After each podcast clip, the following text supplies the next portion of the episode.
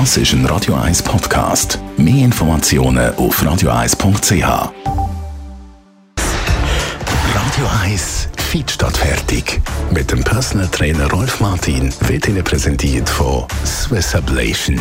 Ihre Herzrhythmus-Spezialisten im Puls 5 Zürich. Mehr Infos unter swiss-ablation.com. Rolf Martin, hallo.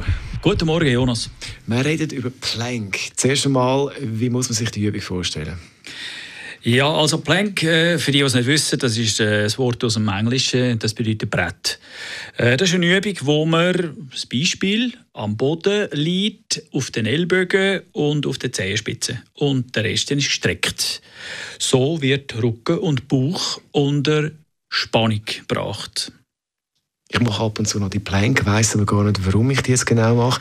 Warum hat man eben das Gefühl, die ist so gut, die Übung? Man hat eben das Gefühl, sie brechen etwas. Ich sage es jetzt nicht, das breche ich nicht.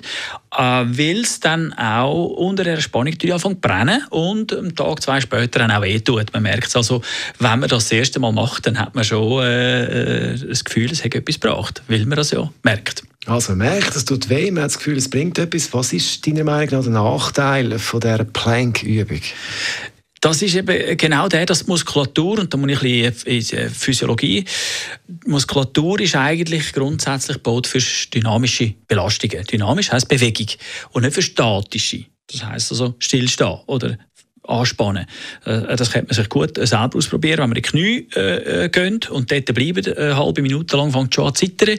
Also die Muskulatur ist eigentlich nicht gebaut für statische Last. Und wenn man das bei den Planks eben so macht, dann provoziert man dort eine Überspannung. Die feinste Muskelfaser, die Fibrille, die fängt dann mit der Zeit sogar an reissen. Und das ist dann das, was man als Schmerz wahrnehmen und irrtümlicherweise das Gefühl haben, das sei jetzt positiv.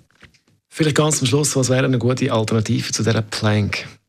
Ja, das wären die klassischen Bauchübungen, die man eigentlich machen sollte, wo der Oberkörper äh, und der Unterkörper zusammenkommen. Simpel einfach. Da gibt es ein Dutzend dieser Übungen. Da kann man sich beraten lassen von den Fitnessinstruktoren oder auch online. Da gibt es wirklich einen Haufen Übungen und sie sind effizienter aus dem Grund, weil die Muskulatur ganz natürlich äh, äh, Kontraktionen fahren, das heißt also dynamisch bewegt werden und das entspricht eher dem Belastungsmuster, den wir im Alltag haben. Unser Fitnessexperte Rolf Martin ist das über Vor- und Nachteile von der Übung Plank und weitere Fitness. Das ist ein Radio 1 Podcast. Mehr Informationen auf radio1.ch.